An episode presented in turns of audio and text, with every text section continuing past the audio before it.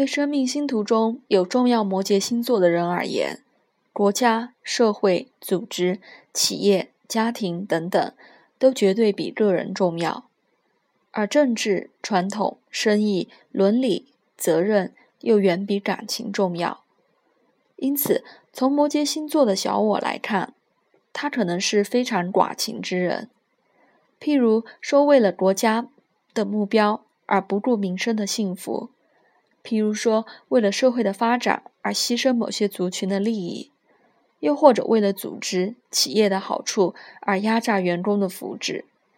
以及为了家庭的安全而贬义家人的自主等等，生性吃得苦中苦、方为人上人的摩羯星座，绝不是只准州官放火、不准百姓点灯的那种人。所有的牺牲小我、完成大我的计划，他一定率先执行，并且切实做到。因此，他可能是公司中那个天天最早上班、最晚下班的员工。也可能是那个终年无休、从不陪家人、情人度假的老板。每个摩羯星座心中都有某个他人个人认同、效力的大我。对他们而言，在这个不管大小的组织中慢慢往上爬，再到更大的组织，再在全社会阶层中往上爬，都是很重要的事。他们自然。绝不愿意为了任何感情阻碍他们实际功利的目标。这样的摩羯座为什么又会谈恋爱或者结婚呢？他们通常他们不会是为了爱而爱，更不会是为了浪漫而浪漫。他们心中一定有具体的目标。恋爱是为了结婚、组成家庭及繁衍子孙。为了找到理想的、合适的人选，一起组成家庭，摩羯星座的人绝不会慌慌张张、盲目成婚。他们要的是婚姻的合伙人，因此对方一定要具备某些条件，但不像处女星座只喜欢比他强的人。摩羯星座要的却是性格软弱的，但却有些用处的，又能听话的伴侣。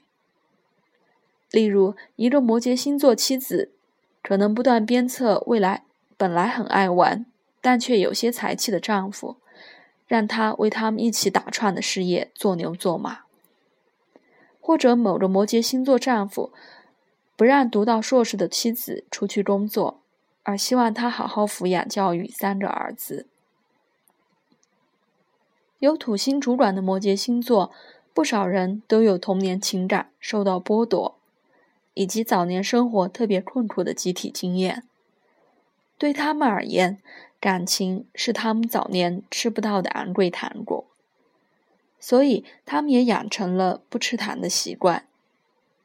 而他们长大后，理性也告诉他们，不吃糖是好习惯，因为糖会消耗人的精力，就像感情常常让人变得软弱。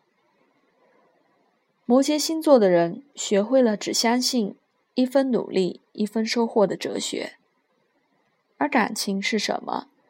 感情跟努力无关，感情会让你想天天和情人泡在一块儿，感情会让你劝辛苦的丈夫不要再加班了，感情会让你舍不得小孩承受太大的课业压力，感情会让你对自己自怜。想在五十岁前就退休，从此悠哉过日子。感情是弱者的借口，而摩羯星座的人要做任何一方面的强者及领袖，但寡情的他们却绝不寡义。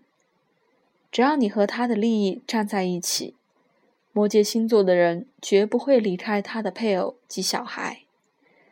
当然，你想离开他。也会特别困难。